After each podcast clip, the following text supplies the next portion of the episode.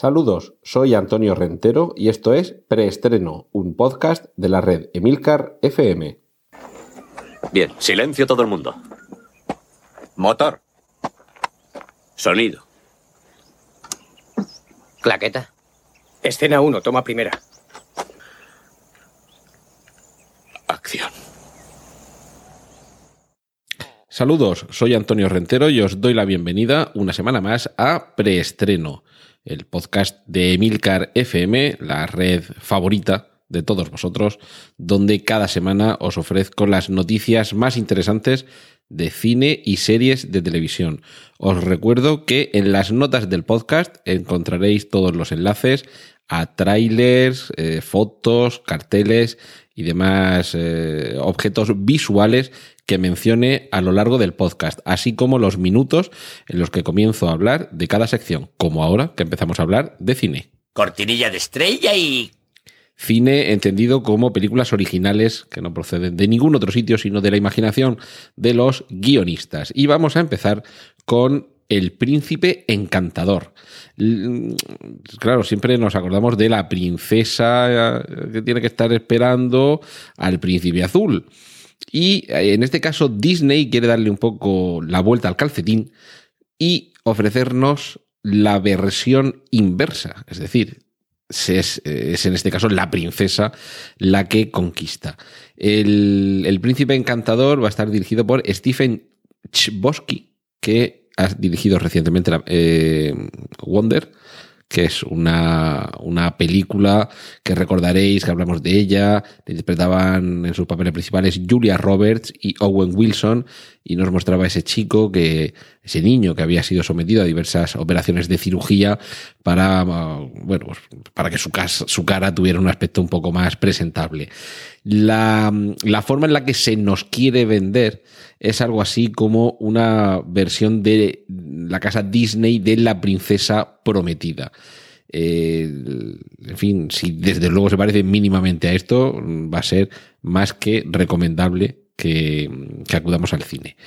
Lo que sí que podemos hacer eh, mientras tanto es ir viendo unos cuantos trailers. Empezamos con The Titan, El Titán, una película de ciencia ficción producida, eh, perdón, producida, protagonizada por Sam Worthington, ya sabéis, el protagonista de, Avatar, que junto, a ver, tengo por aquí el nombre de la actriz, eh, junto a Agnes Dane, a Cory Johnson, Nathaniel Emanuel y Tom Wilkinson. Tom Wilkinson lo hemos visto, saltó a la fama quizá para el gran público con Full Monty y después lo hemos visto en una impresionante variedad de papeles, pero casi siempre hace del rico poderoso, del, del, empresario que maneja los hilos.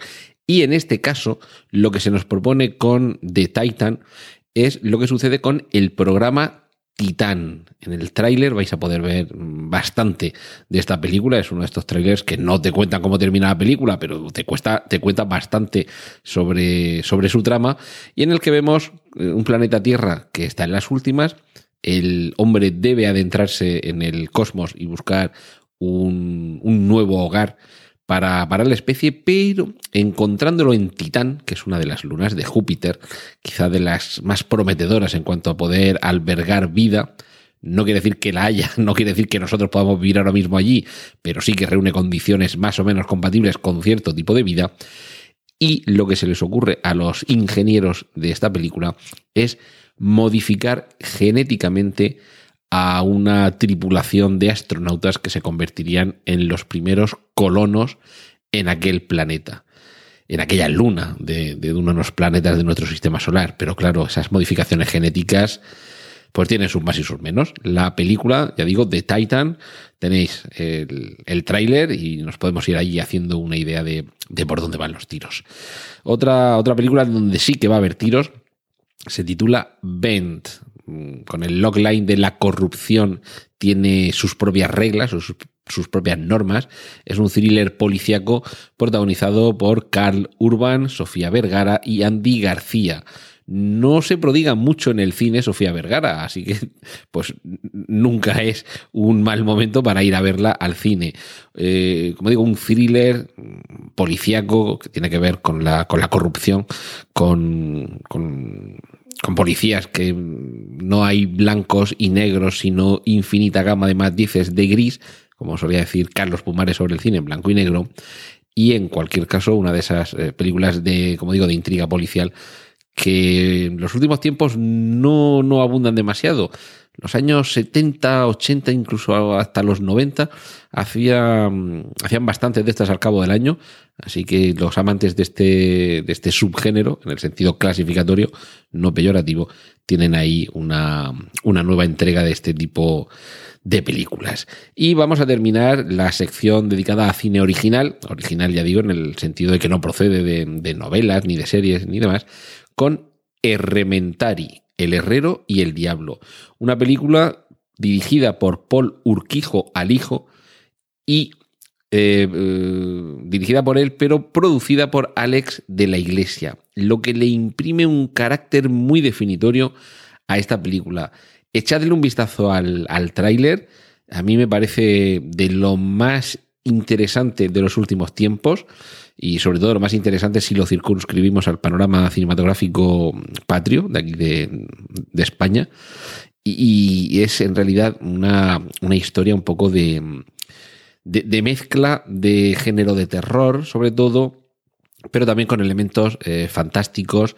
Y bueno, eh, básicamente una historia ambientada si no lo he entendido yo mal, eh, a finales del siglo XIX, con una población que vive asustada por eh, cierto personaje que vive en el, en el bosque y hay un momento en el que nos adentramos dentro, perdón por la reiteración, nos adentramos en el interior de esa zona, digamos, prohibida donde habita esa criatura. Veremos que hay una niña que va a tener un papel muy importante en la vinculación del pueblo que vive atemorizado y la criatura que le atemoriza, hay un personaje que llega nuevo al pueblo y que trata de investigar qué es lo que está sucediendo en, en, aquel, en aquel lugar.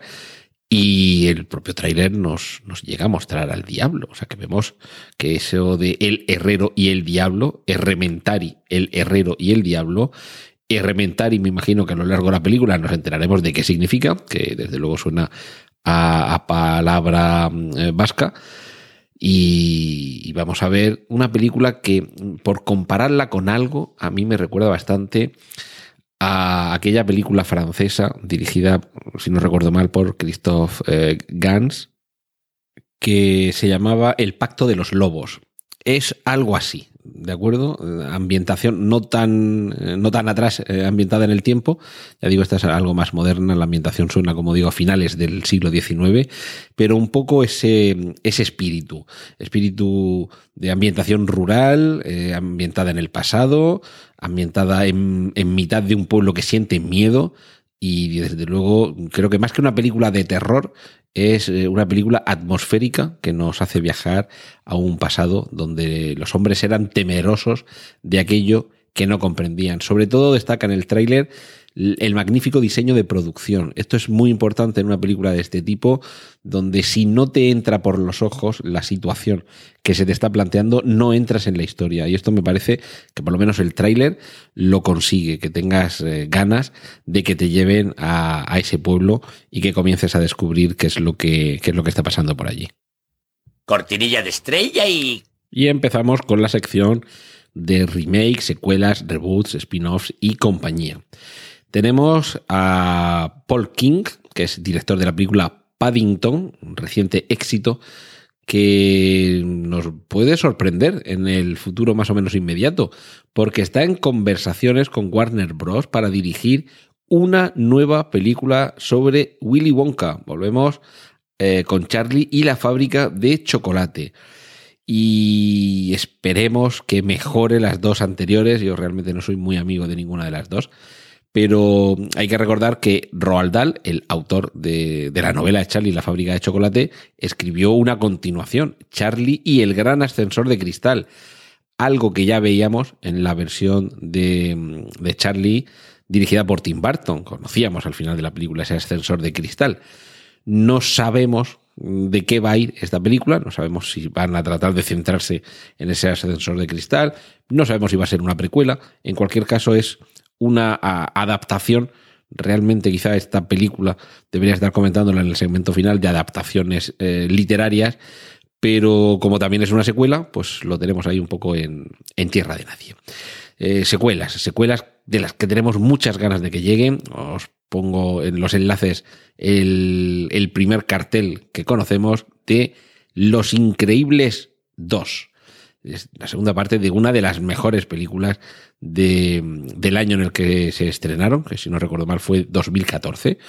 Tenemos, tenemos un par de carteles anunciadores, en uno de ellos se ve una especie de, lavadora en la que está pasando ese proceso de, limpieza automatizado, un uniforme con el logotipo de los increíbles, pero en este caso con, con dos palitos, en vez de la I de increíbles es pues como dos palitos o la I con una franja en, en medio que se asemeja al número 2 en números romanos.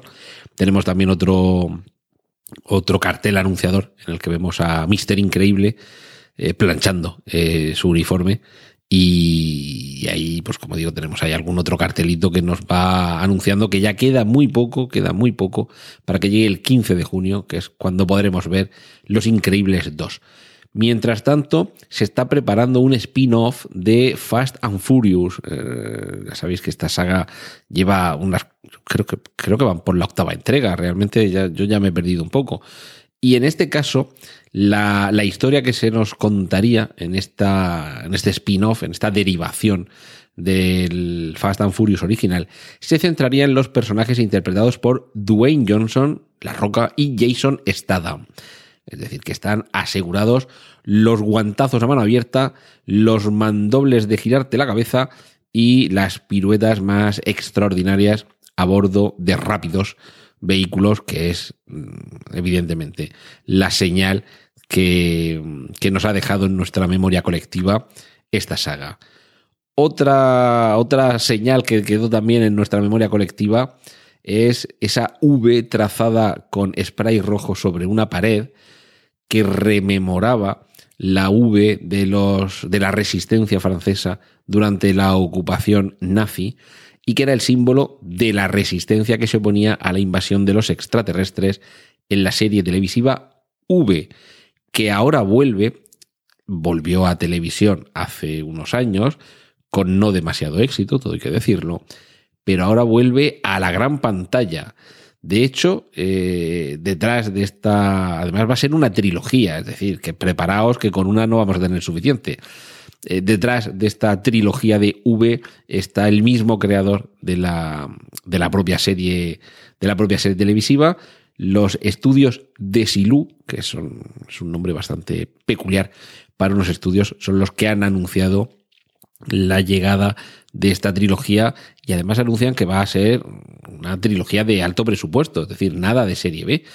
Kenneth Johnson, que es el creador, va, va, a ser, bueno, creador de la serie original y va a estar también detrás de la producción de esta trilogía y veremos a ver qué es lo que nos tienen preparados esta vez los, los lagartos procedentes del espacio exterior. Jordan Peele nos ha sorprendido gratamente durante este año pasado con Déjame salir, esa película que, ha mezclado, creo yo, que con gran acierto momentos de suspense, de terror y de comedia, e incluso, e incluso eh, generosas dosis de crítica social. Pues bien, se está planteando hacer una secuela de esta película. Si habéis visto la película y sabéis cómo termina, realmente hay espacio para que continúe la película pero no sé yo si eh, merece la pena continuar esta historia o seguir indagando en ese universo, es decir, mostrarnos las andanzas de otros personajes de los que forman un poco parte de, de ese entorno que nos presenta la película. En cualquier caso, estas son conversaciones muy preliminares, simplemente ha declarado a The Hollywood Reporter que va a considerar seriamente hacer una secuela y realmente, pues con el éxito que ha tenido, yo creo que va a ser tontería dejar pasar esa, esa oportunidad. Como también sería tontería que dejéis pasar la oportunidad de ver Kung Fury, un divertidísimo cortometraje que es del año 2015, que claro, es que lleva ya casi tres años circulando por internet y que suponía un descacharrante, descerebrado y gamberrísimo homenaje al cine de los años 80. Era una sucesión de homenajes y guiños que ahora va a llegar a la gran pantalla con una versión largometraje protagonizada nada menos que por Michael Fassbender. Un... Esto, a ver, se podría parecer, si recordáis El último gran héroe, aquella película de Arnold Schwarzenegger, eh, creo que del año 1993, eh, maltratada por la, la, huelga de dobladores que hizo que tuviera un doblaje eh, en fin, espeluznante, al igual que pasó con Parque Jurásico, que era también de aquel año, pues en aquella película nos metíamos dentro de, eh, la parodia de la clásica película de acción de, finales de los 80 y principios de los 90. Pues Kung Fury hace algo parecido, va tomando el, cortometraje. Eh, os incluyo el enlace en, las notas del podcast, va tomando elementos comunes y muy reconocibles de esa cinematografía eh, gamberra y, eminentemente ochentera y va tratando de articular una, bueno, una, una trama, ya digo, totalmente descerebrada, pero con cierto aire también paródico. Eso es un poco lo que veíamos en, parte del metraje del último gran héroe y un poco Kung Fury lo que hace es llevar eso al extremo. Pues ha tenido tanto éxito el cortometraje que se está planteando la producción de un largometraje que amplíe todavía más, además con más presupuesto, más y mejores actores, lo que hemos visto en Kung Fury y encima pues si está protagonizado por Fassbender, ¿qué queréis que os diga? Cortinilla de estrella y y vamos ya con las series de televisión. Ya llega el momento de meternos con la, con la pequeña pantalla. Y vamos a empezar anunciando que Disney, que sabéis que os he ido comentando que va a ir desarrollando su propia plataforma de streaming, ya va dando algunos avisos de qué es lo que podremos y qué es lo que no podremos encontrar en dicha plataforma. Lo que no vamos a poder encontrar allí son películas que tengan la clasificación R, que en Estados Unidos es una clasificación que restringe a los menores de 18 años la posibilidad de ver dichas películas. Son películas en las que hay un lenguaje soez, en las que hay o soez o explícito, en las que hay violencia, digamos, más extrema de lo habitual, es decir, que se ve más sangre o más casquería de lo habitual, que hay contenidos sexuales, es decir, que, se ve alguna, alguna tetica o alguna tetuja. Y, en fin, e, esa clasificación realmente restringe mucho en Estados Unidos el número de salas en el que se suele estrenar las películas y son realmente son pocas las películas que al cabo del año se estrenan con esa, con esa clasificación. Eh, sin ir más lejos, Deadpool, por ejemplo, que la podemos ver casi inocente aquí en España, a pesar de lo salvaje que es, pues sería una de las películas que, que tienen clasificación R. Pues bien, este tipo de películas no las vamos a poder ver en la plataforma de streaming de Disney.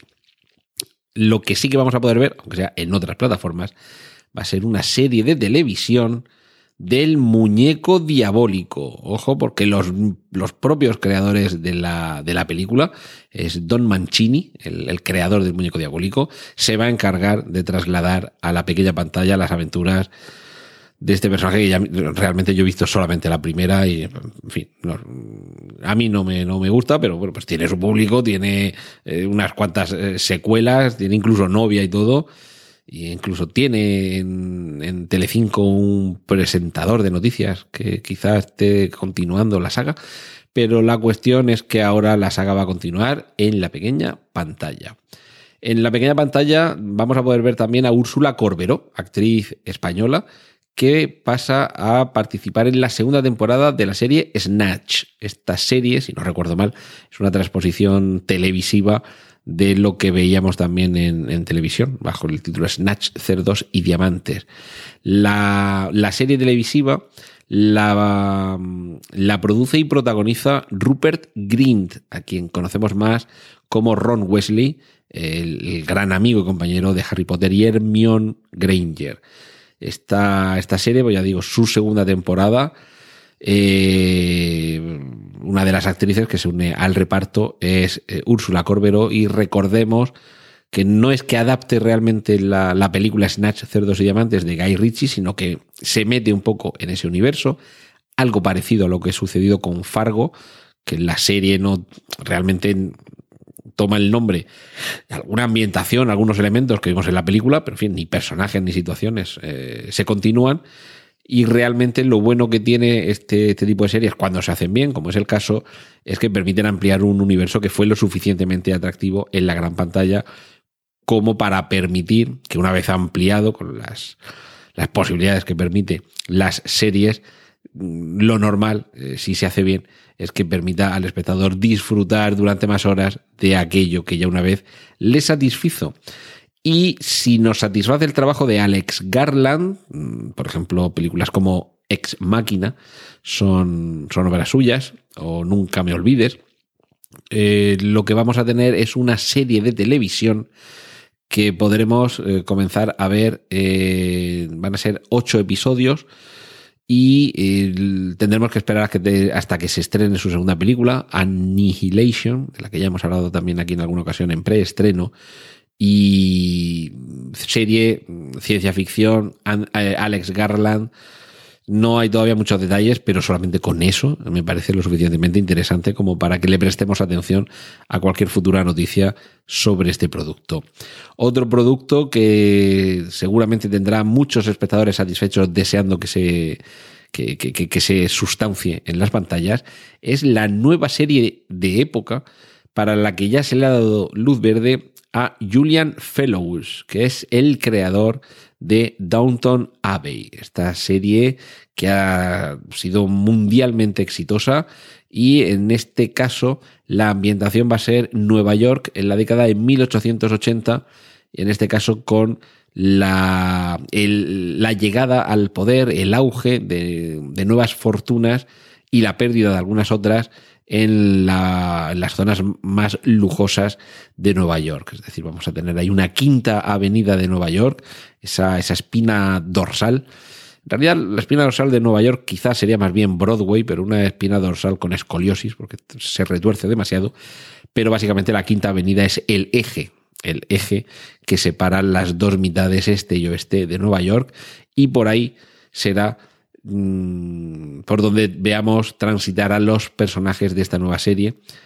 El, título sería The Gilded Age, que, mm, mm, aunque no, nos pueda parecer tan, tan lógico, significa la edad dorada pensaríamos que sería Golden Age, que es otra forma también de decir edad dorada, pero Gilded Age es una, una frase hecha que se refiere, como digo, a edad dorada. Quienes han tenido también una edad dorada en el cine han sido Barbara Streisand, Gwyneth Paltrow y quien ha tenido y sigue teniendo una edad dorada en televisión es Ryan Murphy. Pues bien, estos tres nombres van a estar juntos en una, eh, en una serie musical que va a llegar a Netflix. Eh, a ver, se titula, lo tengo por aquí, The Politician es la nueva serie de, Ryan Murphy y desde luego con, un cartel como este, con Barbara Streisand y Gwyneth Paltrow, que además ambas coproducen la serie, está claro que vamos a tener una vez más un nuevo éxito gracias a esta mente creadora fantástica que tiene Ryan Murphy y a la suerte que tiene de convencer a estas cadenas y que las cadenas se permitan la aventura de producirle sus proyectos. Y otro proyecto que desde luego estamos esperando con ansia es la tercera temporada de Stranger Things. Ojo, porque ahora vamos a tener menos capítulos. Eh, han pensado que mm, de los 10, 13 capítulos que conocíamos hasta ahora, que lo van a dejar en 8. Recordemos que esos 10, 13 capítulos hasta ahora más o menos son los que suelen tener habitualmente las series de Netflix. Eh, la segunda temporada de Stranger Things tuvo 9 capítulos y esta tercera va a tener 8. Es decir, que si realmente esto sirve para concentrar la calidad, que nos den algo mejor, aunque sea en menos tiempo, seguro que todos lo agradecemos. Cortinilla de estrella y... Y llegamos al mundo del cómic y los superhéroes. En los enlaces os incluyo el primer tráiler de Venom, esta película mayor gloria de Tom Hardy y de esa criatura ominosa que pertenece al universo de los cómics Spider-Man y que todavía no sabemos si en esa película habrá por algún lado alguna referencia a Peter Parker o a su alter ego, el Trepamuros, nuestro amigo y vecino.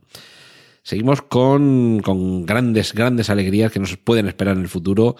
Joaquín Phoenix puede ser el próximo Joker. Y ojo, porque la película estaría dirigida por Todd Phillips, el director de la saga Resa con en Las Vegas, y producida por Scorsese. Esta mezcla de nombres, Joaquín Phoenix, Joker, Todd Phillips, Resacón en Las Vegas, Scorsese, todo esto junto, esto va a ser explosivo si se confirma, ¿de acuerdo? Estamos todavía en las conversaciones preliminares que luego salen mal, el actor se echa atrás, el director lo cambian, llega el guionista, ese también lo cambian, Scorsese mientras tanto decide echar su dinero en otro sitio y al final nos quedamos compuestos y sin Joker. Con el favor del público generalizado no ha contado, pero el personaje Lobo de la editorial DC Comics es un personaje muy a tener en cuenta, muy, muy, muy gamberro, muy hijo quizá de cierta revolución a finales de los 80 y principios de los 90, toques de humor mezclados con salvajismo comiquero. Esos son un poco las señas de identidad de este personaje que ahora podría llegar al cine de la mano de Michael Bay, un director que desde luego cuando se propone entretener al público lo hace y de qué manera. Yo, si tuviera que elegir a alguien para, protagonizar eh, una película de lobo, se me ocurriría, eh, pongamos una, mezcla entre el aspecto que añade el, maquillaje al personaje de, de, Hellboy, entre el maquillaje y un poco el, cuerpo que, que se le añade al actor, pero con la base de Jeffrey Dean Morgan, el, intérprete de Negan en The Walking Dead.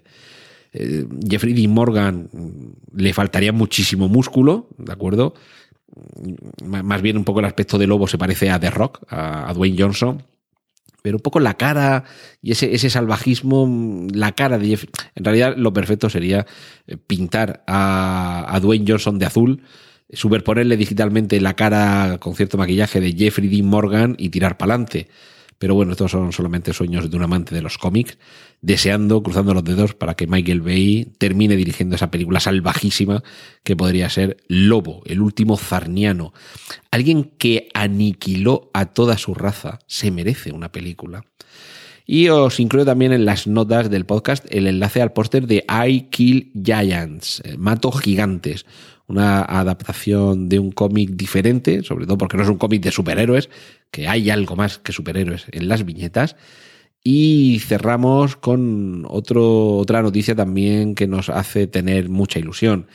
Brian Michael Blendis escribe un guion para la peli en solitario de Kitty Pride este es uno de los personajes quizá más importantes de la Patrulla X en los cómics, pero que ha pasado un poquito desapercibido en las adaptaciones al cine de los X-Men y que podría tener su película en solitario, producida por Fox. Fox sigue adelante, Fox se supone que la ha comprado Disney, se supone que en algún momento eh, podemos llegar a tener a los personajes Marvel de Disney, los de Fox y demás, todos juntitos, pero de momento Fox no se queda quieta, se ha dado cuenta que tiene cierto filón que puede aprovecharlo de alguna forma y está tratando de, aprovecharse de ello. Y oye, bien que hace. Y si por el camino nos llevamos una película tan interesante como, como la que se supone que rodarían eh, sobre este personaje, pues mejor que mejor. Y es que se está trabajando con el título 143 que hace referencia a, un, bueno, a esa numeración, a ese número de cómic de los X-Men, eh, bajo un pequeño arco eh, argumental que se llama Demon, vemos a un, a un demonio que llega a la mansión donde viven los, los X-Men y tendrá que ser Kitty Pride quien se encargue de luchar contra ese ser que la ataca. Este es uno de los cómics, además, de los que nunca nos olvidamos los aficionados. La época en la que John Byrne y Chris Claremont hacían un tándem magnífico. Chris Claremont escribiendo, John Byrne dibujando y entre los dos sacando adelante el, el argumento de los cómics. Veremos, veremos si esto finalmente se convierte en realidad. Cortinilla de estrella y... Y vamos a terminar con las adaptaciones. Adaptaciones tenemos esta semana solamente una, de la que incluyo el tráiler, el enlace en, en las notas del podcast. Y se trata de la película Spinning Man, que vendría a ser algo así como el hombre que gira, podría ser el hombre giratorio. O no sé si esto será algún tipo de frase hecha y quiere decir el veleta, alguien que, que gira según la dirección del viento. Eh, de una forma casi simétrica o especular, terminamos el repaso de películas esta semana en preestreno casi igual que, que, comenzamos. Eh, hablábamos al principio de Bent, aquella película con Andy García, Carl Urban y, y Sofía Vergara, y vamos a terminar con Spinning Man, donde tenemos a Guy Pierce, Pierce Brosnan y Mini Driver, que interpretan también a una pareja de hombres y una mujer que cierra el triángulo en una intriga policíaca y en este caso basado en el libro del mismo título de Spinning Man de George Harrar. Mm, el tráiler pues tiene bastante, bastante buena pinta. Ya digo, estas películas de, intriga policíaca, eh, intriga policíaca que tiene que ver sobre todo con las relaciones entre los propios policías, pues son un género en sí mismo y, son dos actores, sobre todo Guy Pearce y Pierce Brosnan, que por cierto yo lo pronuncio casi parecido, pero no se escriben igual, es Pearce y Pierce, o sea, Guy Pearce y Pierce Brosnan. Me imagino que el Pierce será más corto y Guy Pierce será más largo. Ya los conocéis, a Pierce Brosnan ha sido 007, a Guy Pierce lo hemos tenido en, desde Prometheus a LA Confidential y Memento. Este también lleva recorrido en la gran pantalla. Y ahora tenemos una película que los une a los dos con intriga policíaca de fondo y ahí en las notas tenéis el tráiler para ir abriendo boca. Cortinilla de estrella y... Y vamos a terminar solamente con una reflexión. Sabéis que en este momento final hablo de los, de, los podcasts y demás historias con eh, uno de los eh, episodios de perspectiva. Sabéis que en emilcar.fm barra perspectiva cada semana David Isasi nos, nos permite tener eso, tener perspectiva sobre qué es lo que está sucediendo en el mundo de la industria, la tecnología, los cambios que, que tenemos encima. Y quiero recomendar especialmente el capítulo 91, el título, Cuando la estrategia es integrar el negocio, sobre todo me ha parecido muy, muy interesante por lo siguiente. Quizá muchos de vosotros conozcáis la marca Cortefiel, las tiendas de ropa Cortefiel. Con el ejemplo que pone sobre la evolución en estos últimos años de cómo ha funcionado Cortefiel, nos permite darnos cuenta eh, la manera tan inteligente en la que en muchas ocasiones algo que parece que no está funcionando demasiado bien o que podría funcionar mejor, cómo se puede implementar una mejora sin recurrir a lo mejor a, procedimientos que serían más complejos, que eh, en los que se vería envuelto pues, vender una parte a una acción, un accionariado importante extranjero, o buscar la muleta en alguna empresa con la que compartir esfuerzos. Eh, es un poco aquello de vamos a mirar dentro antes de seguir creciendo. Vamos a mirar qué es lo que tenemos aquí dentro que no funciona de manera eficiente antes de tratar de buscar soluciones externas. Es eh, una explicación la que hace sobre, sobre la integración, eh, precisamente ese es el título, cuando la estrategia es integrar el negocio, que me parece especialmente interesante. Y además os recomiendo también de paso el capítulo anterior, el capítulo 90, titulado Tu tecnología es mi estrategia, donde explica, en este caso no David Isasi, sino un invitado, Ramón Cano, cómo funciona el mundo de la automoción en el sentido de realmente cómo se fabrican los coches. Algo que quizá los que estéis más o menos interesados, quizá ya lo sepáis, Ford no fabrica los asientos ni las ruedas, son eh, marcas externas con las que contrata, ¿de acuerdo? Y quizá pues marcas que, que, conozcáis como puede ser Valeo, por ejemplo. Pues Valeo fabrica las escobillas y los faros de multitud de marcas de automóviles, ¿de acuerdo?